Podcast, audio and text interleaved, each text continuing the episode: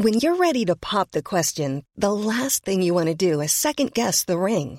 At Bluenile.com, you can design a one-of-a-kind ring with the ease and convenience of shopping online. Choose your diamond and setting. When you find the one, you'll get it delivered right to your door. Go to Bluenile.com and use promo code LISTEN to get $50 off your purchase of $500 or more. That's code LISTEN at Bluenile.com for $50 off your purchase.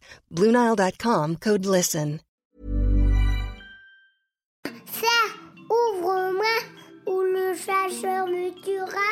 Lapin, lapin, on triga. Me serrer la main, me serrer la main, serrer la main. Ça, c'est mon petit garçon. Il vous a probablement fait craquer avec sa petite chanson. Moi, je suis Shane Love, maman solo, auteur du blog Mademoiselle Love, et je connais l'envers du décor.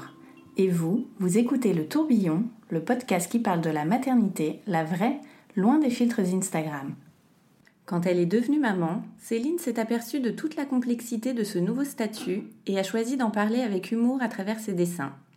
Beaucoup de femmes se sont alors senties touchées par ce regard décomplexé sur la maternité, et cela a donné naissance à deux livres. Dans cet épisode, Céline nous raconte son propre parcours de maman, à travers deux fausses couches et un troisième bébé surprise, et elle nous parle aussi de sa carrière d'illustratrice et comment son succès s'est mis en place en même temps que sa maternité. Bonne écoute Bonjour Céline, merci beaucoup de m'accueillir euh, dans ton joli restaurant lyonnais pour enregistrer euh, cet épisode. Merci à toi d'être venue me voir. Alors tu es la maman de trois enfants, un garçon et deux filles. C'est ça. Quel âge ils ont? Alors, euh, mon grand a 6 ans et demi. Alors, ils aiment bien qu'on précise le et demi, donc voilà. Évidemment. Euh, la cadette a 3 ans et demi, va avoir 4 ans, et la petite dernière vient d'avoir 2 ans. Des enfants rapprochés du coup. Euh, oui, surtout les deux, les Ouais. deux filles. Alors comment s'est passée ta première grossesse? Super bien. Euh, elle est arrivée un petit peu par surprise parce qu'en fait, avant, j'avais fait une fausse couche. Donc, on était quand même dans une dynamique de bébé, mais je venais de commencer un nouveau travail. Donc, on avait mis le projet un petit peu entre parenthèses. Et euh, voilà, c'est arrivé plutôt que, plutôt que prévu. Et c'est une super nouvelle. On était vraiment contents. Je stressais un peu de l'annoncer à mon travail, mais voilà, une fois que ça a été fait, après, euh, j'avais plus, euh, enfin, plus aucun problème. Et c'est une grossesse qui s'est bien passée. J'ai pas eu de problème physique. euh, J'étais en forme, enfin fa- après fatiguée comme une femme enceinte normale, mais, mais c'est une super expérience. Et pourquoi tu avais peur de l'annoncer à ton travail? Bah parce que je venais de commencer et qu'en gros j'ai découvert que j'étais enceinte deux mois après avoir commencé euh, mon job, que j'avais été prise pour une mission bien particulière et euh, cette mission elle avait lieu, euh, je crois, 8-9 mois après. Donc euh, voilà, ça voulait dire que j'irais pas jusqu'au bout de ma mission. Et bêtement, dans une société où voilà, d'être enceinte au travail, c'est pas forcément très bien vu. bah, j'avais peur de l'annoncer. Et en fait, ce qui est drôle, c'est que dans mon service, on s'est retrouvé huit femmes enceintes en même temps. Donc je l'ai annoncé et on l'a tout annoncé à quelques jours d'intervalle. Et on est devenu le gang des femmes enceintes. euh, donc ça s'est super bien passé, même de ce côté-là, parce que voilà, on était en force du coup. Donc, euh, donc voilà, j'en garde un, un très bon souvenir. Et alors tu parlais euh, justement de ta fausse couche. Ça c'est quelque chose à laquelle tu t'attendais pas du tout euh, quand ça t'est arrivé? Non, pas du tout, parce qu'en plus, moi, je me vois toujours comme quelqu'un de jeune, entre guillemets, en tout cas à l'époque, euh, en bonne santé. Je suis pas du tout du genre à m'inquiéter, je suis pas du tout hypochondriaque. Pour moi, ça, enfin, tout roule tout le temps, quoi. Donc, euh, bah, j'étais enceinte, j'étais enceinte, et à aucun moment, je me suis dit, ça risque de mal se passer. Je sais que les gens ne l'annoncent pas tout de suite, euh, voilà, quand ils attendent un enfant, justement pour passer un peu la phase, la phase critique. Moi, je l'ai annoncé tout de suite à ma famille, tellement j'étais contente. Et je ne pensais pas du tout que ça m'arriverait. Non, à aucun moment. Pour moi, c'était voilà, rare. C'était pour d'autres personnes. Je ne l'ai pas envisagé. Et du coup, euh, bah, quand j'ai commencé à avoir les symptômes, euh, j'ai fait tout ce que tout le monde fait. Je suis allée sur Internet euh, voir. Et bah, forcément, ça m'a alarmée. Et, j'espérais tant que ce soit pas ça. Et quand ça s'est confirmé, j'étais hyper triste. Hyper triste parce que j'étais enceinte de six semaines. Et euh, bah, on a le temps de se projeter. Mm. Euh, alors, j'avais pas encore eu le premier rendez-vous. euh, comment dire En fait, j'ai fait ma fausse couche un jour avant le rendez-vous chez la gynécologue, euh, qui m'a confirmé du coup que je perdais, que j'allais perdre le bébé. Et ouais, il m'a fallu 2-3 jours pour m'en remettre déjà physiquement, parce que c'est hyper violent et ça, on n'en parle pas, mais ça fait super mal. Euh, et puis, j'étais triste, triste, triste, triste. J'avoue avoir ressenti un peu de jalousie pour les personnes qui avaient eu le- leur bébé tout de suite. Et je me dis, mais pourquoi moi ça marche pas? Pourquoi je fais une fausse couche? Après, j'y connaissais rien et euh, depuis, je me suis documentée, j'ai échangé avec des, avec des amis et finalement, c'est tellement courant que voilà, c'était presque normal d'en faire une à un moment donné dans sa vie. Euh, mais voilà, sur le moment, euh, je trouvais ça hyper injuste. Et, euh, et voilà, il m'a fallu un petit peu de temps pour, euh, pour m'en remettre. Et tu disais du coup que euh, tant mieux en fait que tu l'aies annoncé à, à tes proches euh, ta grossesse en fait à ce Ben oui, moment-là. parce qu'au final, euh, alors, je l'avais annoncé à ma famille très proche, c'est-à-dire Mm. ma mère, mon frère, mes beaux-parents et mon beau-frère. Euh, et comme bah, quand arrive quelque chose de, de pas drôle, bah, la famille était présente, ils m'appelaient tous les jours pour savoir comment ça allait, ils nous ont beaucoup entourés, donc de toute façon, euh, on leur aurait dit dans tous les cas. Et puis, et puis j'ai décidé aussi de le dire à des amis. Euh, et en fait, je me suis rendu compte qu'il y en a plein qui en avaient fait aussi. Et après, du coup, comme j'étais celle qui avait fait une fausse couche, bah, d'autres personnes m'en parlaient. Et voilà, les langues se, se déliaient. Et je dis pas que ça enlève la peine de savoir que c'est arrivé à d'autres personnes, mais en fait, ça rend la chose beaucoup plus normale. En fait, voilà, ça fait partie de la vie. Ça veut pas dire que ça va pas marcher. euh, donc, euh, donc j'ai trouvé ça bien, oui, d'en parler. Et je continue toujours à en parler de manière très libre. Je sais pas pourquoi on fait tout un tabou, en fait, de ça. Euh, ouais, ce truc de faut pas le dire, elle a fait une fausse couche. Genre, c'est un truc un peu honteux. Il n'y a rien de honteux, on n'y est pour rien, en fait. Mm. Je veux dire, ça arrive. Souvent, on ne sait pas pourquoi. Euh, et je trouve, enfin moi à l'époque j'aurais aimé euh, voilà savoir que c'était courant, que c'était pas grave.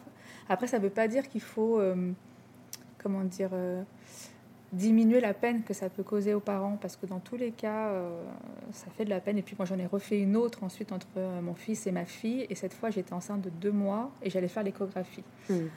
Et, et là, je me suis dit, non, mais encore, enfin. Ouais, j'ai j'ai eu du mal parce que je m'étais bien, bien projetée pour le coup. Euh, donc voilà, à chaque fois, euh, chaque fois, ça m'a fait beaucoup de peine, mais on, bah, on avance. Et puis, euh, et puis surtout, moi, j'ai la chance voilà, d'avoir trois enfants, donc on relativise aussi beaucoup. Mm. Mais, mais du coup, c'est vrai que quand j'entends des personnes qui me confient bah, avoir eu des problèmes pour avoir des enfants et tout ça, j'essaie d'avoir beaucoup d'empathie.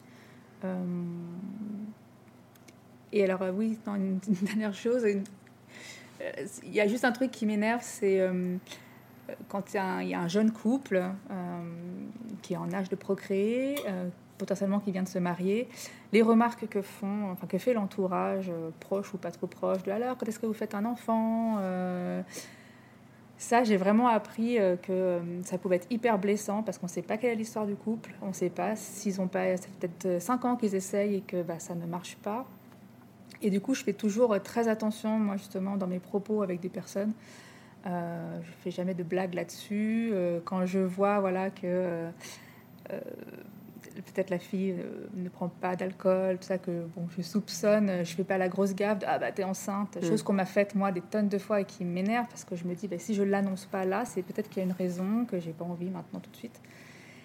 Et, et voilà, du coup, ma propre expérience euh, m'amène à être un peu plus voilà, de l'empathie pour les autres pour les autres couples. C'est quelque chose de très personnel et euh, et j'essaye bah, d'accompagner ça du mieux que je peux quand, euh, quand j'y suis confrontée. Et à ton avis, comment, euh, enfin, qu'est-ce qu'il faudrait faire pour que euh, ça ne soit plus tabou? Qu'est-ce qu'on pourrait mettre en place euh? Alors c'est vrai que ça change un petit peu parce que les, on en parle de plus en plus. Euh, sincèrement, je ne sais pas trop. En plus, moi j'ai vraiment deux expériences différentes. Donc la première, euh, ma fausse couche s'est faite euh, naturellement entre guillemets, c'est-à-dire j'ai pas eu, je suis juste allée voir la gynécologue qui pour le coup a eu des mots, euh, j'ai trouvé très durs parce qu'en fait, bah, elle m'a annoncé, elle m'a dit bah voilà, c'est en train de, enfin je pense que vous allez faire une fausse couche parce euh, il y a beaucoup de sang et euh, je pense pas que ça va tenir. Elle m'a prescrit euh, une échographie. C'était hyper euh, mécanique, médical, sans aucune empathie. Je suis arrivée, euh, on m'a fait l'échographie. Je connaissais pas ces échographies, je crois que c'est pelvienne, comme on dit, je sais plus exactement quel est le mot. Enfin bref, c'est pas hyper agréable. Voilà, le médecin arrive, dit que bah effectivement, en fait, il n'y a plus rien. Je rappelle cette gynéco qui me dit bon bah écoutez, c'est pas grave, il n'y a plus qu'à recommencer. Et puis c'est tout quoi. Et je me suis retrouvée avec ma peine, avec toutes mes questions de ouais recommencer, mais on entend un peu tout en plus parce que euh, on nous dit qu'il faut attendre, on nous dit certains disent qu'au contraire ça sert à rien d'attendre et que voilà le corps se remet très vite. Euh, et donc un, un manque total d'informations et un manque mais d'empathie incroyable de la part du, du corps médical. En revanche, quand ça m'est arrivé la deuxième fois, donc cette fois j'étais à Lyon, la première fois c'était à Paris, et, euh, et là du coup on a dû me faire un, un curetage. Et euh, au contraire, là j'ai vraiment trouvé l'équipe médicale super euh, à l'écoute, euh, très douce, euh, beaucoup dans l'accompagnement. Et, euh, et ça s'est beaucoup mieux passé en fait. Euh, donc je sais pas, je pense qu'il faudrait effectivement euh, peut-être en, euh, que les équipes médicales en parlent plus, qu'on accompagne peut-être aussi plus les mamans parce que euh, ça reste un traumatisme, on est toutes différentes. Peut-être que pour certaines c'est pas grave entre guillemets, elles vont vite rebondir, quand pour d'autres ça va être euh, voilà beaucoup plus traumatisant. euh. et puis surtout qu'on puisse en parler tous les uns avec les autres en fait. Il y a des sujets comme ça entre femmes qu'on n'aborde pas. Et je pense que la fausse couche, oui, bah, quand... oui, je sais pas comme. Faudrait que ça vienne plus dans les conversations, mais après voilà, c'est à chacune aussi euh, d'y participer. J'ai j'ai pas la solution euh, miracle. Est-ce que tu t'es sentie tout de suite à l'aise euh, dans ton rôle de maman? Je me rappelle de beaucoup de sentiments ambigus en fait. On va dire que pour tout ce qui était euh, soins médicaux, pas, non, pas, pas médicaux, mais soins de l'enfant, c'est-à-dire lui donner le bain, le porter, l'allaiter, j'étais assez à l'aise. Ce qui est très rigolo parce que avant d'avoir un enfant, le fait de tenir un nouveau-né qui ne tenait pas sa tête m'angoissait totalement. Euh, et dès que quelqu'un avait un bébé et voulait me le donner, je faisais toujours une pirouette pour pas le prendre. Euh, mais voilà, quand, euh, quand j'ai eu mon, mon fils, c'était très naturel et, et je me suis pas sentie démunie, comme si j'allais pas pouvoir m'en occuper. En revanche, de découvrir, de me rendre compte que d'un seul coup, voilà, j'étais maman, ça voulait dire que j'étais responsable d'un petit être 24 heures sur 24, que je ne pouvais pas faire de pause, me dire, voilà, voilà j'ai envie de dormir ou là j'ai envie de prendre du temps pour moi, c'était pas possible. Ça m'angoissait énormément. En plus, je suis quelqu'un d'assez indépendant, donc euh, oui, je crois que parfois ça m'étouffait un petit peu. Euh, donc voilà, il y avait ces, il y avait ces deux sentiments. Euh, mais là, ça, je parle vraiment des premières semaines, parce qu'après, au fur et à mesure, bah, c'est devenu vraiment une, une évidence. euh. et aujourd'hui, quand je me vois avec mes trois enfants, et comme c'est ma vie, et comme c'est mon identité, ça me fait rire quand je repense à la Céline d'avant hein, qui avait peur de tenir un nouveau-né. Maintenant, je peux en avoir 4-5 dans les bras et jongler avec. Et alors, donc, tu travaillais dans l'événementiel. euh, tu as... Est-ce que tu as réussi à conjuguer euh, vie pro et vie perso à ton retour de congé maternité? Euh, oui, parce que euh, déjà dans l'entreprise dans laquelle je travaillais, on était euh, beaucoup de femmes. Euh, donc c'était quelque chose d'assez commun, voilà, que les femmes, enfin, c'est très sexiste, hein, mais euh, doivent partir un peu plus tôt parce qu'elles vont récupérer les enfants à l'école. Donc je l'ai fait pendant un an et demi, voilà, avoir ma, à la fois ma carrière et, et mon fils. En revanche, je sentais aussi que ça pouvait être un travail un peu, comment dire, planque, euh, dans le sens, euh, voilà, c'est bien parce que ça me permet d'être maman aussi, d'avoir du temps pour aller euh, m'occuper de mon fils. Mais, mais en termes de stimulation et en termes de carrière professionnelle, je pense que j'aurais pas beaucoup bougé. Et c'est pour ça qu'au bout d'un an et demi, on a pris la décision avec mon conjoint de complètement changer de vie parce qu'on avait d'autres projets et aussi bien l'envie de se développer professionnellement que d'avoir du temps en famille. Avant de parler de ces nouveaux projets, c'est avec tes collègues euh, qui étaient devenues tes copines que tu as commencé euh, ton blog. Oui. Euh, qu'est-ce, qui, qu'est-ce que tu dessinais à cette époque? Alors, ça, ça s'est vraiment fait en plusieurs étapes. hein. Et je suis partie de très loin. Euh, en fait, ça a commencé d'abord parce que mon, donc mon conjoint euh, travaillait dans le monde du web. C'était l'époque des blogs. euh, et c'est lui qui, un jour, m'a dit... euh, non, il m'a offert une tablette graphique. parce que j'aimais bien peindre, euh, dessiner. Enfin voilà, j'étais très manuelle. J'avais fait un bac art plastique, donc c'était un truc que j'aimais bien faire. Mais j'avais jamais dessiné de BD et encore moins de manière numérique. Donc il m'a offert une tablette graphique. Euh, je lui ai dit ok c'est cool, j'en fais quoi Je n'étais pas hyper douée avec l'informatique. Bref, et puis finalement euh, bah, j'ai commencé un petit peu à gribouiller, à faire des tests et tout. Et c'était l'époque des avatars avec la Wii. Et il m'a dit tu devrais essayer de créer des petits personnages. Euh, et c'est comme ça que j'ai eu l'idée en fait de créer, de dessiner mes, copines collègues parce qu'on était un petit groupe de quatre. On s'entendait hyper bien, on sortait pas mal. On n'avait pas d'enfants. Il y en avait une qui avait des enfants, mais elle arrivait à sortir quand même. Et, euh, et j'ai commencé à raconter des petites anecdotes comme ça euh, de filles en fait euh, en dessin. Sincèrement, c'était hyper mal dessiné, c'était pas très drôle. euh, c'était juste pour m'entraîner. Il fallait voilà comme bien commencer quelque part. Du coup, j'ai commencé à les publier sur le blog. Donc, c'est pour ça que le blog s'appelle Copine. Mhm. C'est vraiment en référence à, à mes amis. Vraiment pas grand monde les voyait. Euh, sur mon compte Facebook, je pense que j'avais 40 euh, ou 50 abonnés Mhm. et c'était essentiellement des copains et la famille. Et, euh, et voilà. Et ensuite, donc, tu, quand tu es devenue maman, tes dessins ont pris un autre tournant, puisque tu as commencé à parler de, de la maternité?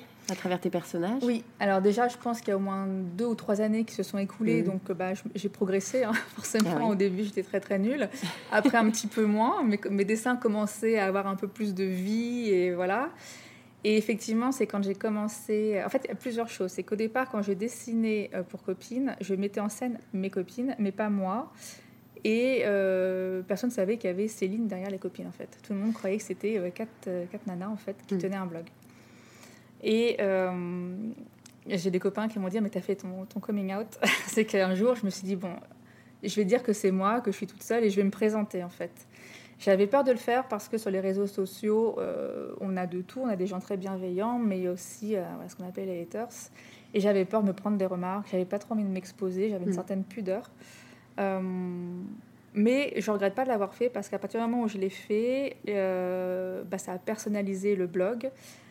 Les lectrices ont pu mettre un visage et voilà un nom derrière euh, ce que je pouvais dessiner. Et après, voilà, le fait de dessiner sur, euh, sur la maternité, bah, c'était pas juste des dessins sur euh, une femme lambda enceinte, c'était mon expérience. Et forcément, quand on raconte des choses qui, qui arrivent à soi-même, on est euh, bon, on tape plus dans le mille en fait. Ça parle vraiment, on est plus honnête. Et voilà, de raconter des petites anecdotes que je pouvais vivre au quotidien, rappeler des souvenirs à celles qui me suivaient. Et puis après, c'est un peu l'effet boule de neige parce que c'est des dessins qui se partagent. Où euh, voilà, une lectrice va dire bah, Je me reconnais trop, ou je reconnais une copine, elle va la taguer, et ainsi de suite. Et, euh, et sur les réseaux sociaux, ça va hyper vite en fait. Ça peut être quoi comme sujet, par exemple? Des exemples de dessins que tu as fait euh, au début, c'est très pipi caca, hein, parce qu'avec les enfants. Mais pas, je me rappelle, c'est d'un dessin que j'avais fait qui tombait vraiment bien. Alors c'était un petit peu plus tard, c'était quand j'étais à Lyon. J'étais enceinte de ma cadette. euh, j'ai accouché au mois de juillet en pleine canicule. Et la canicule pour une femme enceinte, c'est juste horrible. Et j'avais dû faire un dessin voilà, là-dessus. Et comme je pense qu'on était toutes, enfin, toutes les femmes enceintes à ce moment-là n'en pouvaient plus, étaient au bout de leur vie, euh, ça s'est partagé dans tous les sens. Et euh, je me rappelle, j'avais eu, je sais pas, entre 20 et 30 000 visites en une journée sur le blog. C'était énorme. Euh, après, euh, je sais pas, ça peut être des dessins tout bêtes. Euh, S'il y a celui euh, où je, m'étais dessinée en train d'aller voir si mon fils respirait toujours la nuit. Bon, bah, c'est un truc qu'on fait tous à un moment donné. En fait, je pense que c'est vraiment les choses dont on n'a pas conscience avant d'être parent. Une fois qu'on l'est, on se dit mais oui, c'est tellement évident. Ou moi, je me rappelle quand j'étais dans des dans des cafés ou au restaurant et je voyais des parents prendre leurs enfants et leur sortir les fesses. Je me disais, mais tu peux pas sentir les fesses de ton gosse au restaurant, quoi. C'est juste pas classe. Et qu'en fait, je le fais tout le temps pour effectivement voilà, vérifier que l'odeur suspecte vient bien la couche de mon fils ou de ma fille. Mm. Et voilà, quand j'ai fait ce dessin-là, il a été partagé des milliers de fois parce que euh, c'est un truc qui parle. C'est- C'est très bête, mais ça parle à tous les parents. Et tu lèves aussi, euh, à ta façon, beaucoup de tabous aussi autour de, de la maternité.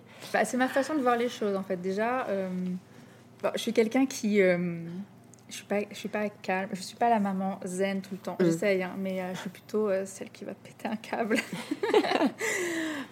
Donc voilà, je, vais m'énerver, je vais, ça m'arrive même de pleurer, hein, j'avoue. Mais avec le recul, je trouve ça toujours très drôle en fait. Parce que c'est des situations où on perd tellement le contrôle que j'ai vraiment le, positionnement pardon, de mieux vaut en rire. Et même quand je repense au premier mois avec mon, fils, donc mon, premier enfant, qui franchement n'ont pas été faciles parce que j'étais un peu déprimée dans le sens où c'était, tout était nouveau, j'étais fatiguée. Euh, j'avais l'impression que que j'étais pas normale parce que quand on me croisait, on me disait alors, euh, tu es super heureuse, genre ma vie était accomplie parce que j'étais maman. Je me disais, mais en fait, j'ai envie de retourner travailler, j'ai envie de dormir et j'ai envie que ma vie, elle reprenne comme avant. Et bon, ça sera jamais le cas. Euh, du coup, je me sentais tellement en décalage que je me disais, mais je comprends pas, je suis pas heureuse comme on attend que je le sois. Et du coup, je l'ai pas dessiné tout de suite, ça, parce que mm. je culpabilisais. Il m'a fallu un petit peu de temps et surtout il a fallu que je sois rassurée euh, par rapport à mon rôle de maman et mon amour pour mon fils. Euh, non pas que je ne l'aimais pas quand il est né, mais j'avais l'impression que c'était un étranger. En plus, mon mari étant d'origine réunionnaise, mon fils était, euh, je l'appelais mon petit Inuit, il, était, il avait la peau ultra mate, les cheveux très noirs, les yeux très noirs. Donc quand je le regardais, je me disais, mais c'est moi qui ai, qui ai fait ça. et j'avais du mal à réaliser que c'était mon fils, que voilà, que et, euh, et en fait, euh, ça c'est un truc que j'ai dessiné, euh, je sais plus, c'est dans le tome 2 de, ma BD j'en parle, où je dis que vraiment au début j'avais un amour un peu animal par rapport à mes enfants, où on a envie de les protéger, on s'en occupe et tout. Et après, en fait, on découvre leur personnalité. Et, l'amour grandit, je trouve, avec, mm. avec les enfants. et voilà, quand j'ai été un peu rassurée par rapport à ça, je me suis dit, mais en fait, si, c'est c'est génial d'être maman, il n'y a pas de problème, je, suis normale, j'avais juste besoin d'un petit peu de temps mm. et de me faire à cette nouvelle vie. Euh, là, j'ai pu en parler. Et, euh, et je l'ai fait pour essayer de rassurer un peu euh, bah, les mamans qui se posent des questions parce qu'on est toutes différentes. moi, donc j'ai eu mon, mon, fils avec en même temps que d'autres amis. Il y a celles qui étaient super épanouies, qui n'avaient jamais été aussi heureuses de leur vie, celles qui étaient justement hyper déprimée ou fatiguée ou angoissée ou voilà. je me disais parce qu'on est toutes différentes, c'est important de rappeler qu'il n'y a pas un schéma, mm. euh, que c'est pas quand j'entends ça que c'est génétique, ça me fait hurler parce que euh, il y a des hommes qui sont bien plus à l'aise avec un nouveau-né que des femmes et on s'en fiche en fait. Euh, chacun fait comme il peut. en l'occurrence, moi, mon, mon chéri était, se posait pas toutes ces questions. après, il n'était pas à la maison toute la journée avec un nouveau-né. Euh, il travaillait énormément, c'était le schéma classique de l'homme qui travaille, qui rentre hyper tard, euh, la maman qui est fatiguée, qui reste à la maison, qui est toute seule, et quand il arrivait, je lui sautais dessus pour lui refourguer le bébé. et, euh, et, voilà, il a fallu un petit peu qu'on trouve notre rythme. Mais du coup, c'était vraiment important pour moi de faire ces dessins, parce que j'en avais marre de cette espèce de d'image imposée par la société de la maman aimante, oui, d'accord, un peu fatigué, hein, parce que c'est fatigant, un nouveau-né. C'est super fatigant. Il y, a des, bébés qui dorment très mal. Mm. Euh, et que on peut être vraiment. Euh, on peut toujours penser au sketch de Florence Foresti quand elle dit oh, baby, baby blues, c'est mignon un peu comme terme. On peut être vraiment malheureuse à ce moment-là. Et, euh, et moi, je tenais à rassurer certainement en disant bah, c'est pas grave. je veux pas dénigrer ce qu'elles ressentent, mais juste leur dire ça, passe en fait. Mm. C'est que les choses évoluent, les choses après se mettent en place. Et moi, je le vois, quand j'ai eu mon fils, je me disais, mais ceux qui recommencent et qui ont un deuxième enfant, ils sont fous, quoi. Vraiment, je le pensais. Hein. Je me disais, mais je ne sais pas si j'aurai un deuxième enfant. Je ne sais pas si je suis prête à revivre ça, les nuits comme ça, le, bébé qui pleure et on sait pas tout quoi faire et tout.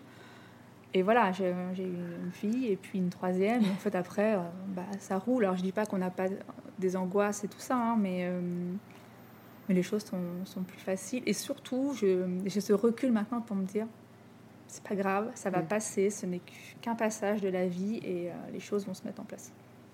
Et donc tu disais, il y avait beaucoup plus de, monde euh, sur ton blog. Est-ce que tu t'attendais à toucher autant de mamans quand euh, tu as commencé à dessiner sur la maternité? Non, non. En plus, moi j'ai commencé à dessiner à l'époque. Je suivais des dessinatrices comme Pénélope Bagieux ou Margot Motin je me disais, ah, c'est tellement génial ce qu'elles font, elles ont des milliers d'abonnés et tout. Et moi, je me sentais hyper nulle. Mes dessins, j'avais l'impression que c'était des, dessins d'enfants. Genre, je sais même pas finalement ce qui me poussait à continuer. Peut-être une espèce de. J'en sais rien. Je me disais pas, de toute façon, j'aime dessiner, on verra bien où ça m'emmène, mais je me suis jamais dit un jour je vais en faire quelque chose. Mm. Je savais pas en fait. Et je dessinais pas en me disant ah je vais essayer de faire passer des messages ou en fait je dessinais juste ce que je vivais. Et après je me rendais compte que ça avait un écho chez d'autres mamans. et j'ai eu des messages très touchants de mamans qui m'ont dit mais tu te rends pas compte à quel point euh, tes dessins font du bien, euh, que moi, tes, dessins m'ont accompagné de moments où j'étais pas forcément très en forme et que ça me faisait un bien fou de voir que j'étais pas seule. Et euh, ça me touche énormément et en même temps, je, je, je me, effectivement, je me rends pas compte quand je fais ces dessins-là, je raconte juste quelque chose et et j'imagine pas l'impact que ça peut avoir. Hmm. C'est après que je, en échangeant avec les Et donc tout cela t'amène à publier ton premier livre que du bonheur ou presque. Euh, comment est né ce projet? En deux étapes. Euh, la première étape, c'est quand euh, bon, je me suis rendu compte que mes dessins fonctionnaient bien, que j'avais de plus en plus de lectrices. Je me suis dit, ce serait quand même sympa, peut-être de les réunir un peu pour qu'il y ait une sorte de trame, parce que c'est vrai que je publiais sur les réseaux sociaux, sur mon blog, mais c'était des dessins un peu comme ça, sans forcément de suite. Alors bien sûr, après, si c'était, euh, on démarrait avec la grossesse et on suivait un peu l'âge de mon fils, mais euh, mais voilà, je me suis dit, et si je faisais une BD numérique? Donc je regroupais des dessins dans un espèce de petit PDF qui serait à télécharger sur mon blog gratuitement pour tester un petit peu euh, est-ce que ça a un intérêt, est-ce que les gens le lisent, est-ce qu'ils aiment. donc j'ai fait ça. Et je crois que la BD en tout, elle a été téléchargée 60 000 fois.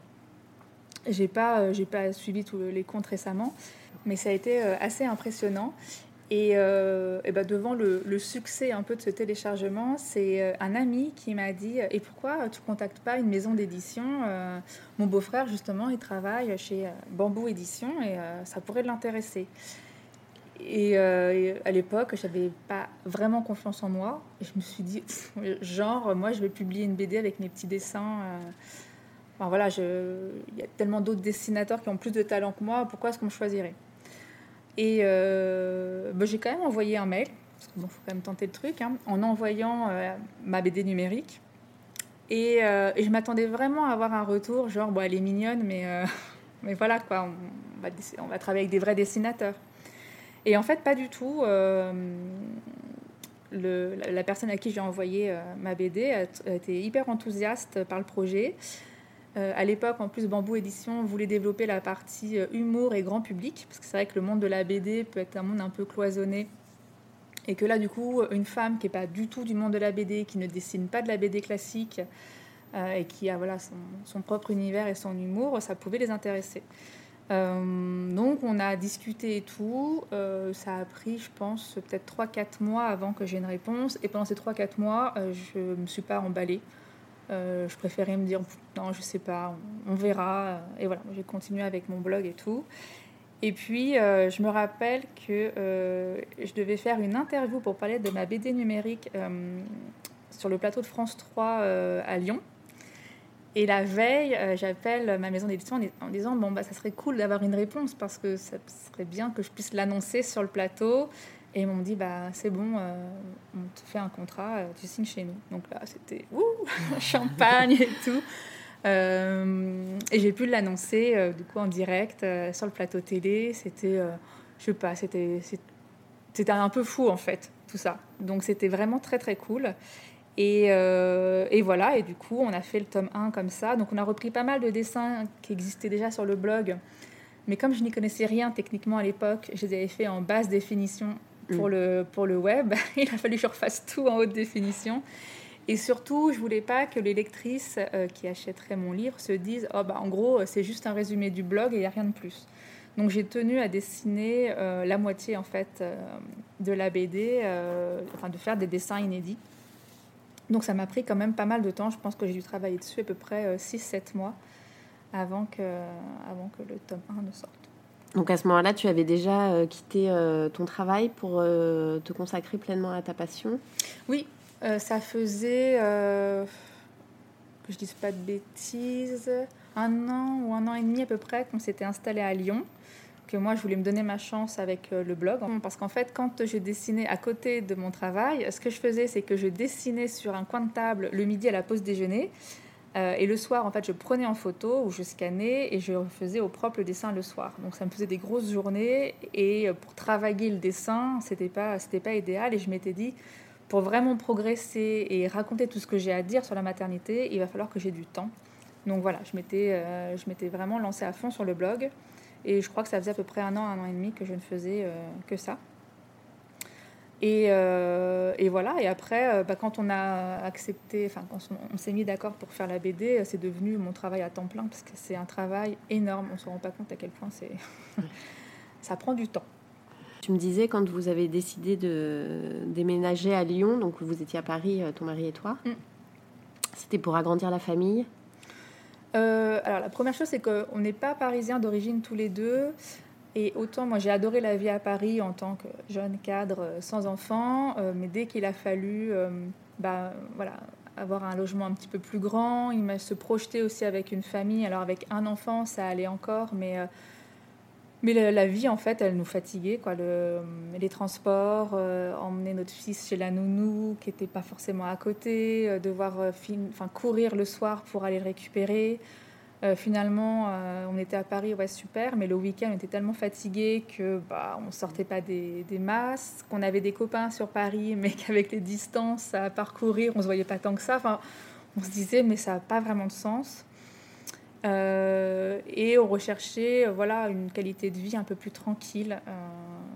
donc, on, oui, on a eu assez vite envie de partir de Paris pas pour euh, se dire tout de suite on va faire un deuxième enfant, mais euh, oui, on se projetait quand même avec une famille un petit peu plus grande et surtout on voulait de l'espace. Quoi. Mm.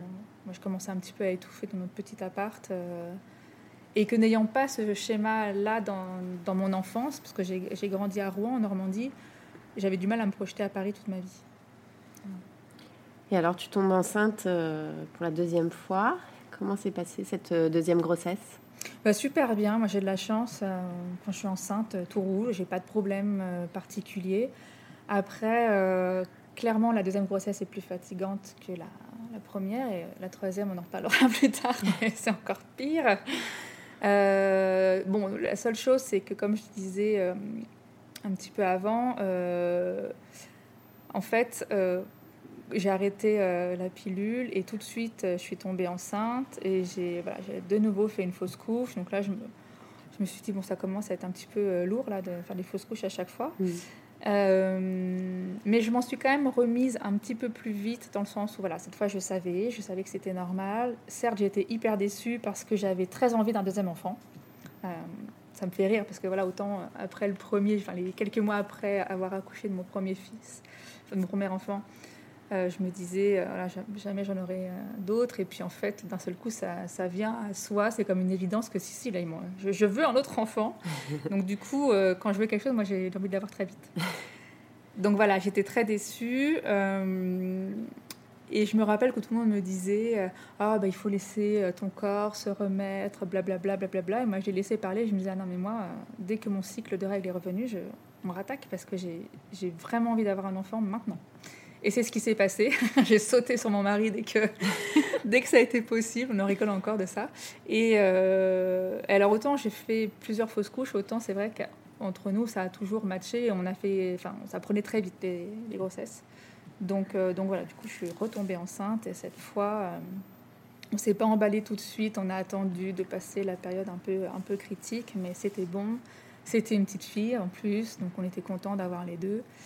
Euh, et, voilà, super grossesse. Est-ce que tu vis un peu mieux euh, le retour à la maison cette fois-ci avec euh, Oui, alors ça c'est justement j'en ai fait toute une partie dans le dans le tome 2 parce que j'ai vécu deux retours à la maison très différents entre mon premier enfant et le deuxième. Le premier, j'étais vraiment dans le schéma classique de d'avoir un, un, conjoint qui travaillait énormément qui a certes pris son congé euh, de paternité, là, les 11 jours, mm. euh, juste après la naissance. Mais euh, on lui a quand même fait comprendre qu'il bah, fallait s'y remettre après au boulot. Et puis, bah oui, il était papa, super, bravo, mais c'est la maman qui gère, quoi, clairement. Donc, je passais les journées toute seule. lui travaillait énormément. Euh, en plus, j'avais eu mon fils fin septembre, donc j'ai passé mon congé maternité en, automne-hiver, donc pas forcément la meilleure période. Et du coup, j'étais super isolée. Euh, moi, j'avais qu'une envie, c'est qu'on soit réunis tous les trois. Et bah, c'était le cas le week-end et pendant les vacances. Du coup, je mettais un petit peu la pression à mon conjoint pour qu'il soit là, alors que lui, il travaillait énormément. il avait l'impression d'essayer de faire tout ce qu'il pouvait, mais il se sentait vraiment pris en étau entre euh, l'entreprise et sa famille. Donc, euh, c'était pas une super période. Euh, voilà, moi j'étais j'étais stressée. En fait, j'étais bien que quand il était là, parce que bah, je retrouvais mon équilibre comme ça. Et parfois, je culpabilisais en me disant Mais ça va, t'es es une grande, t'as plein de mamans qui sont toutes seules, tu devrais te débrouiller toute seule. Quoi. Pourquoi Et avec le recul, je me dis Mais non, mais c'est normal. Enfin, un mm. enfant, on le fait à deux, c'est normal qu'on a envie d'être à deux. Et je vois pas pourquoi je devrais tout assumer toute seule. Enfin, c'est des idées qu'on nous met en tête et ça me fait hurler aujourd'hui quand j'entends ça. Et en plus, même les femmes entre elles s'imposent ce, truc. C'est il y a nos mères avant nous, nos grands-mères, et on se dit toujours ah bah, elle, a réussi à le faire, donc euh, ah bah super. Donc euh, parce qu'elle était toute seule à s'occuper de ses enfants, on doit faire pareil. Je trouve ça en fait vraiment stupide. Euh, bref, je m'égare. Et du coup, quand ma fille est née, on avait tous les deux quitté notre job avec mon mari. Nous étions donc plus disponibles. Elle est née au mois de juillet. Et même s'il faisait très chaud, c'était quand même beaucoup plus agréable. Et en fait, euh, on a vécu pendant à peu près un mois et demi, deux mois, tous ensemble, avec mon mari, mon fils et ma fille. Et du coup, bah, c'était euh, super zen. Et là, je me suis dit, mais c'est ça en fait la clé. C'est juste d'être ensemble. C'est que, bah, voilà, quand à un moment donné, je suis trop fatiguée parce que euh, j'ai allaité la nuit et que j'ai besoin de me reposer, bah, mon homme est là, il peut prendre le relais. Et moi, je peux, comment dire, je peux lâcher prise dans ces cas-là que quand il s'en occupe. C'est-à-dire que je n'ai jamais réussi à faire des siestes en même temps que mon bébé, comme on dit toujours. Ah, mais dors quand ton bébé dort. super. Euh. On, en fait, on est sur le qui-vive parce qu'on se dit qu'au moment où on va commencer un peu à, fermer un œil, il va se réveiller. Euh, donc, du coup, j'étais beaucoup plus zen et ça s'est super bien passé. Bon, en plus, ma fille était un bébé euh, parfait qui dormait, partout. ouais, elle dormait partout, elle mangeait super bien. Mon fils n'était pas jaloux. Enfin, c'était des super moments en famille, euh, donc j'en garde un, très bon souvenir. Et d'ailleurs, je me rappelle à l'époque m'être dit Ah, ça y est, c'est fini. Euh, j'avais envie d'avoir deux enfants, mon mari aussi. Bon, bah voilà, c'est une page qui se tourne, mais c'est quand même cool là. Et je pense que ce qui fait que j'ai laissé une petite porte ouverte pour, euh, pour, la, troisième, la troisième grossesse, donc une grossesse surprise.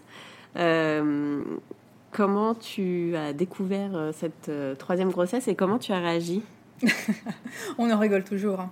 En fait, on est parti en vacances, hein, le truc classique, euh, allez Maurice. et d'ailleurs, ça me fait rire parce que ma, belle maman est réunionnaise et je sais pas, il y a une idée comme ça qui, tourne comme quoi, quand on est à l'île de la Réunion, les femmes sont très fécondes. Bref, et euh, donc nous étions en vacances euh, et on a un peu baissé la garde. Je pensais qu'il n'y avait pas de risque, entre guillemets. Et, euh, voilà, on rentre de vacances et bah, le truc banal, hein, j'ai pas mes règles. Donc on fait des blagues. T'imagines, t'es enceinte et tout. on était tellement sûrs que c'était pas le cas qu'on rigolait avec mon mari. Et puis quand même, là j'ai vraiment du retard et je fais non mais. Puis je sais pas, des petits symptômes qui commencent à arriver. Il me dit non mais quand même t'es pas enceinte parce que lui voulait pas de troisième enfant. On avait pas mal de projets, financièrement c'était un petit peu chaud, euh, c'était pas vraiment le bon moment quoi. Et, euh, je lui dis oh, non non non mais franchement je suis sûre, euh, non non je non non mais je le sens pas. Et puis bon j'achète quand même un test de grossesse parce qu'à un moment donné il faut quand même être sûr. Et je fais le test. Et on était tous les deux, du coup, avec euh, mon mari. Et euh, je regarde le résultat. Et donc, je reste, je bloque. Lui, il me prend le, test des mains, il regarde. Et il me dit oh, oh, je vais aller me pendre, je crois. il est parti dans une chambre. Et là, il revient. Et on se regarde et on éclate de rire. Et il me dit Oh putain. Et, euh, et je sais pas, on rigolait en fait, c'était hyper nerveux. C'était à la fois, c'est cool parce que euh, je trouve que le moment où on découvre qu'on est euh, enceinte est un moment euh, incroyable. Alors, sauf si c'est vraiment pas voulu et tout, mais là, finalement, je pense que quelque part, j'ai laissé une porte ouverte. Enfin, quand on veut vraiment pas avoir d'enfant, on poisonne tout et je l'ai pas fait. Et, et j'adore ce moment. C'est bête, hein, mais le test de grossesse, mm. c'est un truc. je suis presque nostalgique de ça. et donc. Et donc j'étais à la fois contente et en même temps complètement paniquée. Parce que oui, pour la petite histoire, ça faisait juste un an pile qu'on avait eu euh, du coup ma cadette. Et que la veille, euh, en fait, ma cadette est née le, 11 juillet, le 12 juillet et moi, je suis née le 11 juillet. Donc elle est née dans la nuit de mon anniversaire. Et j'avais fait une blague sur le blog en disant, ah, bah, cette fois, je pourrais boire autre chose que le brumisateur à la maternité. Et donc, euh, bah, j'ai bien pris l'apéro pour mon anniversaire en disant, yeah, cette fois, c'est bon, je peux boire et tout, c'est cool. Et deux jours après, je découvrais que j'étais enceinte. Donc, pardon, petit bébé qu'il y a eu. Et euh, ouais, c'était un petit peu une douche froide parce qu'il y avait à la fois le côté émotion de yes, je suis enceinte, c'est génial, et en même temps de repenser au rendez-vous chez le gynéco, penser à tout ce qu'il y a autour, enfin le corps qui change, d'être de nouveau euh, grosse entre guillemets, d'avoir encore les fringues de grossesse, accoucher encore une fois. Oh, j'avais la flemme parce qu'en plus j'avais l'impression que j'en sortais. En fait, je venais de finir ma rééducation du périnée, quoi. C'était euh, donc j'ai eu peut-être ouais, 24 heures de grand flottement en me disant non mais euh, qu'est-ce qu'on fait et tout. Et en même temps, je savais très bien ce que j'allais faire parce que j'ai toujours dit que euh, si j'avais une, grossesse accidentelle, après avoir fait des fausses couches et tout, je savais très bien que voilà, on le garderait. Du coup, j'ai appelé ma sage-femme, celle qui m'avait fait ma rééducation du périnée. Et on était en plein mois de juillet, donc euh, tout le personnel était en vacances, pour faire les, échographies et tout, c'était compliqué. Et donc j'ai dit, je, bah voilà, je, je suis enceinte. je, je, je, sais pas trop quoi dire, je, ne sais même pas par où commencer, qu'est-ce qu'on fait. Euh. et euh, elle a été vraiment très sympa. Elle m'a donc prescrit une échographie, mais il fallait que j'attende en fait euh, un petit peu. Et puis finalement, c'est devenu la grosse blague. On l'a dit à tout le monde parce que je pense qu'il fallait qu'on fasse sortir le truc mm. de elle est encore enceinte. Ça a fait beaucoup rire nos proches. Et je crois que ça nous a rassurés. Il y en a beaucoup qui nous ont regardé, qui ont dit Mais vous allez assurer, c'est bon, pas de problème, ça va. Ça me fait de l'émotion en parler. ça va le faire et ça va être, et ça va être top. Et du coup, euh, et du coup bon, on s'est dit bah, Allez, c'est reparti pour un tour. Et, euh, et voilà, donc à part, on va dire, ces 24 heures de, euh, de panique, c'est bon, après ça s'est imposé comme une, comme une évidence. Et ok, on aura trois enfants, et puis c'est comme ça. Et donc, ça a donné lieu à ton deuxième livre. Donc, tu as continué les, dessins et sur la maternité. Euh, ton deuxième tome, donc, qui s'appelle Trois fois plus de bonheur et de fatigue. Et en fait, euh, j'ai dessiné le tome 1 quand j'étais déjà enceinte de ma troisième. C'est-à-dire que je l'ai appris en cours de dessin. Et ce qui est rigolo, euh, c'est que j'étais en train de dessiner la partie sur l'accouchement avant de savoir que j'étais enceinte de ma troisième. Hein. Et, euh, et, je me disais, ah ben, c'est fini pour moi cette partie-là. Euh, bon, ben voilà, je, je le revivrai plus. Et, et j'avais à la fois une petite nostalgie, en même temps, je faisais des dessins sur les couches qu'on a après l'accouchement. Je me disais, ça va pas me manquer ça. et donc, deux jours après, je découvrais que j'étais enceinte de nouveau. Je me suis dit, mais le destin quand même se joue de moi. Et du coup, c'est vrai qu'il y avait un petit décalage entre ce que je dessinais sur la première grossesse, la découverte du premier enfant et tout, et ce que je vivais en même temps, qui était bah, le troisième enfant et découverte plus tant que ça. Quoi. Euh, bon, par contre, ce qui était rigolo, c'est que hum, le, le tome 1, au départ, était prévu plus vers la fête des mères, donc plutôt prévu euh, en mai. Et j'ai appelé mon éditeur pour dire Bon, bah, bonne nouvelle. je suis enceinte, donc je ne vais pas manquer d'inspiration. En revanche, il faudrait qu'on avance un peu la date de sortie parce que pour faire la promo euh, du livre, euh, bah, il faut que. Enfin, faut pas que j'ai accouché parce qu'une fois que j'accouche, moi, je suis avec mes bébés et, euh, je ne fais plus rien d'autre. Donc voilà, on a avancé la sortie du livre, donc il a fallu que je, que je travaille un petit peu plus vite. mais en même temps, c'était rigolo parce que c'était vraiment le, entre guillemets, le bébé marketing, parce qu'assurer la promotion d'un livre sur la grossesse en étant enceinte, c'est quand même euh, assez gros, quoi. donc, donc voilà. Et donc, du coup, le tome 2, euh, en fait, j'ai accouché de, ma troisième. Euh, je crois que c'était deux ou trois semaines après la sortie du tome 1. Et peut-être deux mois après le temps de voir un peu l'évolution des ventes, mon éditeur m'a rappelé en disant bah, tu veux faire le tome 2 Je suis bah, tu me laisses un petit peu mettre. et je crois qu'à partir de d'août, hop, je m'y remettais, je faisais le tome 2. Donc ça s'est vraiment enchaîné en fait. Donc là, le thème euh, sur la famille nombreuse, voilà. Euh, donc avec tous les aléas euh, de gérer Trois enfants oui, oui, trois enfants, et puis rapprochés, en fait, c'est ça le truc, c'est que hum, souvent on me dit, ah, trois enfants, je dis, ben, ça dépend aussi quand on les fait et tout. Bon, bah, mes deux filles ont 20 mois d'écart. Euh, c'était la première année, c'était vraiment du sport. C'est violent en fait. On s'est pris un tsunami dans la face, hein, clairement. je dirais pas que c'était facile. Donc la maternité a changé ta carrière professionnelle une première fois et aujourd'hui euh, nouveau revirement puisque euh, avec ton mari vous avez ouvert un restaurant à Lyon. Oui. Comment est venue cette idée? Alors il y, y, a plusieurs choses. C'est vrai que le fait d'être maman et en plus d'avoir trois enfants, euh, a beaucoup influencé notre, nos choix de vie. Euh, parce qu'on, notre conception de la famille à, moi et mon conjoint, c'est vraiment de, bah, d'être au maximum avec ses enfants, d'avoir du temps pour pouvoir euh, s'en occuper, jouer avec eux, etc. et du coup, il fallait qu'on choisisse aussi voilà, des, des, carrières qui puissent nous permettre de faire ça. Donc c'est aussi pour ça qu'on est venu à Lyon, qu'on s'est mis à notre compte. Ça ne veut pas dire qu'on travaille moins, mais euh, nos horaires sont flexibles en fait, ce qui nous permet bah, de pouvoir nous occuper de nos enfants quand ils sont malades, euh, d'aller les chercher à l'école pas trop tard. Enfin, euh, voilà, c'est beaucoup plus flexible, pardon, que d'être que d'être salarié. Et après le restaurant, c'est venu de, plein de choses. On s'est rendu compte là avec des amis qui ont un peu le même âge que nous, quand on arrive vers 40 ans. On, on essaie aussi de, trouver des, professions qui ont un peu de sens par rapport à nos valeurs. Euh, et autant on pouvait avoir un modèle de carrière à, je sais pas, à 20-30 ans qui était d'être dans une grosse boîte, gros poste, voyager euh, dans le monde entier, etc. On en est beaucoup revenu de ça. Euh, on a connu justement les grosses entreprises, les gros postes, etc. Et c'est pas ça qui nous rendait heureux en fait. Et du coup, le restaurant est venu au fur et à mesure parce qu'on a d'abord choisi de devenir vegan.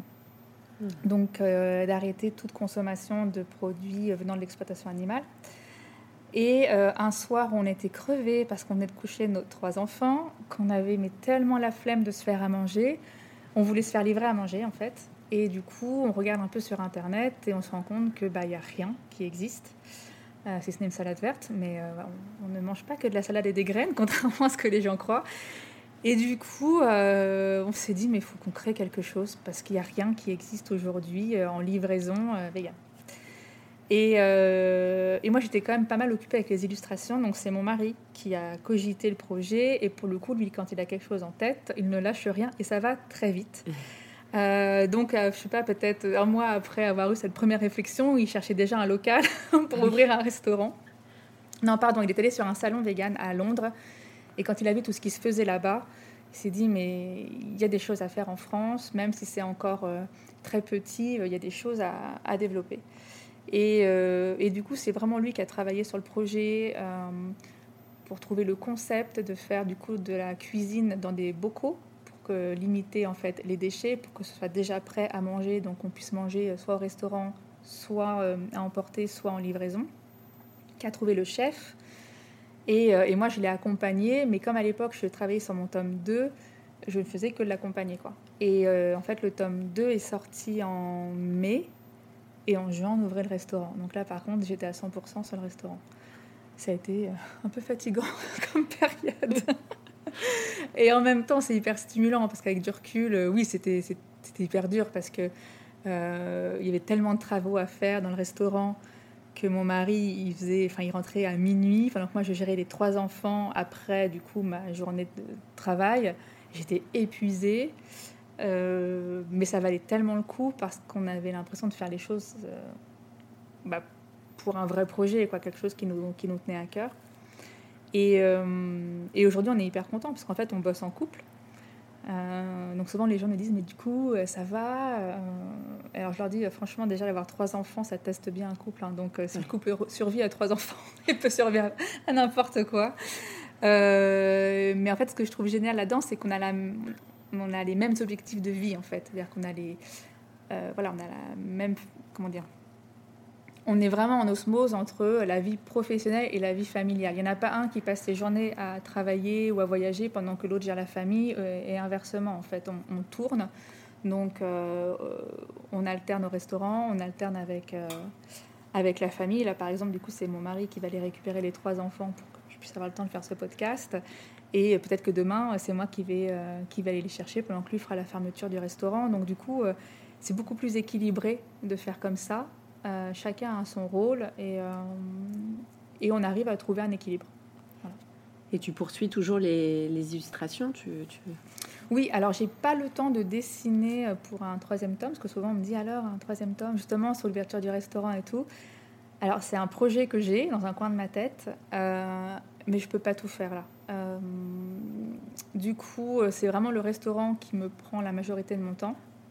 En plus, on a des projets de développement, mais voilà, on verra ça dans un second temps.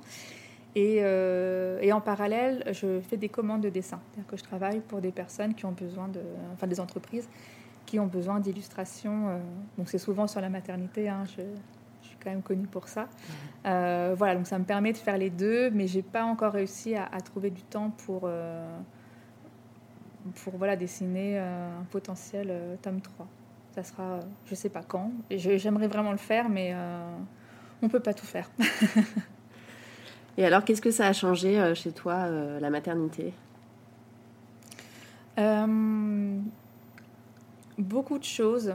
ouais, tellement, tellement de choses. Après, il y a la maternité, mais il y a aussi la vie en couple. Je trouve qu'on grandit, on grandit tellement.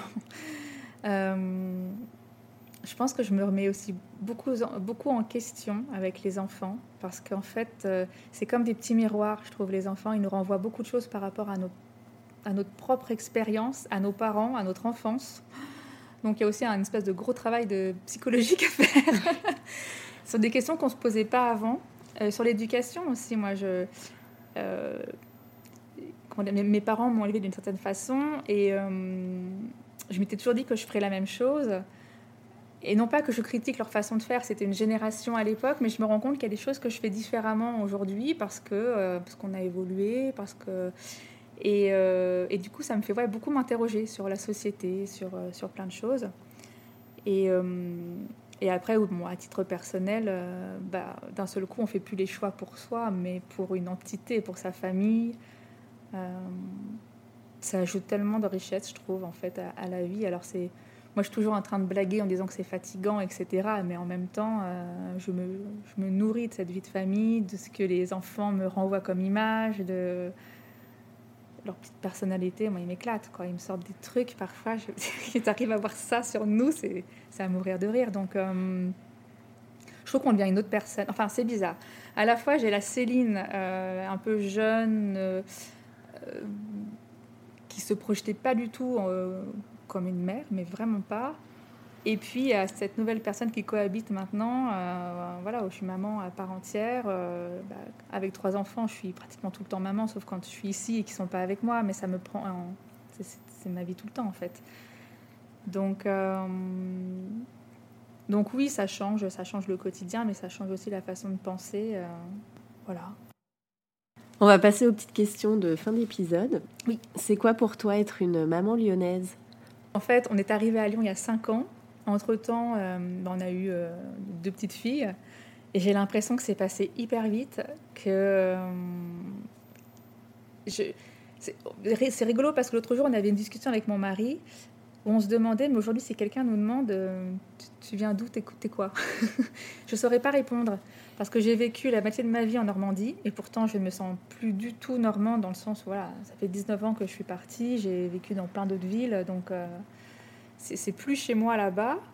On a vécu peut-être 11 ans à Paris, donc je pense que j'ai quand même voilà, un petit ancrage parisien. Mais bon, on en est parti, donc on n'est plus vraiment parisien.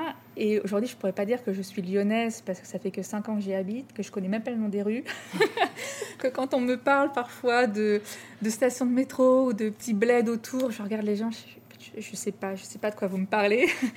donc, euh, donc je sais pas. Je dirais qu'être maman lyonnaise, c'est certainement être un peu plus cool qu'une maman parisienne parce que j'ai fait les deux et que je cours quand même beaucoup moins. qu'on est beaucoup plus nombreuses à venir chercher nos enfants à 4h30, 5h qu'à Paris. mais, euh, mais voilà, j'avoue que j'ai pas le recul aujourd'hui pour dire ce que ce que c'est qu'une maman lyonnaise. Euh, j'en sais rien. Est-ce que tu as un endroit kids friendly préféré? Mon restaurant? Non, je sais pas. Euh, kids friendly, bah, j'aimais bien. Il y avait un lieu que j'avais découvert, que j'aimais beaucoup, qui s'appelait la, la, Fabulerie, mais ça a fermé. Euh, qu'est-ce que je fais avec mes enfants quand on sort? C'est une très bonne question. Euh, sincèrement, à part les quais du Rhône où j'adore aller me balader parce qu'on peut prendre l'apéro pendant qu'ils font les foufous sur les quais, il n'y a rien qui me vient comme ça je réfléchis. Hein. Non, bah c'est très Mais bien. voilà, après, c'est justement aussi pour ça qu'au restaurant, on a tout un petit coin avec un canapé, des jeux pour enfants, de la place pour les poussettes, parce que euh, je sais tellement ce que c'est que de sortir avec plusieurs enfants et de pas se sentir à l'aise parce qu'on n'arrive pas à les contenir, que tout le monde nous regarde un peu genre, bon, euh, tu les tiens, tes mômes? et que du coup on passe pas un bon moment parce qu'on est là en train de faire la police. Euh, voilà, j'essaie de recréer un petit peu ça euh, dans le restaurant et aussi parce que bah, on les a de temps en temps avec nous quand euh, ils sont malades ou pendant les vacances, donc autant les occuper. Et quels sont tes projets rien qu'à toi et ceux prévus en famille? Mes projets rien qu'à moi. Alors si je sors de tout ce qui est professionnel, je fais un, un, gros travail sur moi-même pour comment dire, arrêter de me mettre la pression. euh, parce que pendant un moment, je me mettais beaucoup de pression pour euh, être une maman plus zen, euh, faire du sport, manger plus équilibré, faire ci, faire ça. Et en fait, en voulant, entre guillemets, me faire du bien, je m'infligeais encore plus de, contraintes. Et je me suis dit, mais arrête de faire ça et juste vis, en fait. Vis dans le moment présent. Et, même si c'est pas parfait, bah, c'est pas grave. Et donc j'essaye de faire ça. Alors c'est pas toujours facile, hein, mais j'essaye euh, de moins voilà, m'imposer de choses, d'être à la fois présente avec ma famille, mais si à un moment donné euh, j'ai pas envie d'aller faire de la pâte à modeler ou j'ai envie de me vautrer dans le canapé et de rien faire, bah c'est pas grave. Je le fais pas tout le temps et je vais pas culpabiliser. Euh, voilà, j'essaye de faire ça. Et après avec ma famille. Bah, j'essaye vraiment d'accorder du temps à chaque enfant, d'être joyeuse. En fait, euh, parfois je me dis, euh... non, c'est que l'autre jour, en regardant mon fils et ma fille qui va avoir 4 ans, je me suis dit, ils ont un âge où j'ai mes souvenirs d'enfance. Et du coup, je me suis dit, ça veut dire que là, ils vont se souvenir de ce qu'ils vivent maintenant. Et j'ai pas envie qu'ils me voient comme une maman euh, stressée ou qui crie tout le temps. J'ai envie qu'ils me voient comme une maman euh, qui rigole, qui joue avec eux. Et du coup, j'essaye de l'appliquer le plus possible au quotidien. Ça veut pas dire que je crie pas. Hein, je... Parce que là, je dis ça maintenant, je ne les ai pas encore vus. Il suffirait de me voir dans 3-4 heures après l'épisode du bain et voilà, je serais en mode euh, tous vous coucher J'en peux plus. Mais euh, sans vouloir, je n'ai pas de plan en me disant il ah, faut que je fasse plus d'activités, il faut que je je sais pas, faut les emmène au musée, ou que je fasse plus de travaux manuels, ou que. Non, mais j'arrête avec tout ça, en fait. Je trouve qu'on est dans une génération où... Euh... Alors c'est bien parce qu'on est plus à l'écoute des enfants, et en même temps, on se met une telle pression pour que faire des jeux euh, ludo-éducatifs, j'en peux plus de ce terme. Parfois, on va juste jouer sans se prendre la tête, quoi, et c'est pas grave. Et, euh, voilà, j'essaye euh, juste de rire avec eux, pas prévoir trop de trucs. Alors des sorties quand même, parce que j'aime bien quand on sort un peu tous en famille, on, recommence à le faire maintenant que ma dernière a deux ans. Mais euh, ouais, de vivre le moment présent et, euh, d'essayer de prendre les choses avec philosophie quand ça part en sucette, et ça part régulièrement en sucette, surtout le week-end. Donc euh, voilà, mes projets, c'est d'être... Vraiment, c'est bête de dire ça, mais de vivre, vivre l'instant présent et pas d'être dans la projection de euh, ah bah quand on fera ça, ça sera cool. Non, c'est juste, c'est maintenant qu'il faut que ce soit cool. Et bah c'est pas facile à faire. merci beaucoup Céline. De rien. Un grand merci à tous d'avoir écouté le tourbillon. Et vous le savez, si ce podcast vous plaît, n'hésitez pas à en parler autour de vous et à lui mettre plein d'étoiles sur iTunes. Pour échanger sur le sujet abordé avec Céline, je vous invite à retrouver la photo de l'épisode 25 sur Instagram grâce au hashtag le tourbillon podcast et à laisser vos commentaires. À très vite pour un nouvel épisode.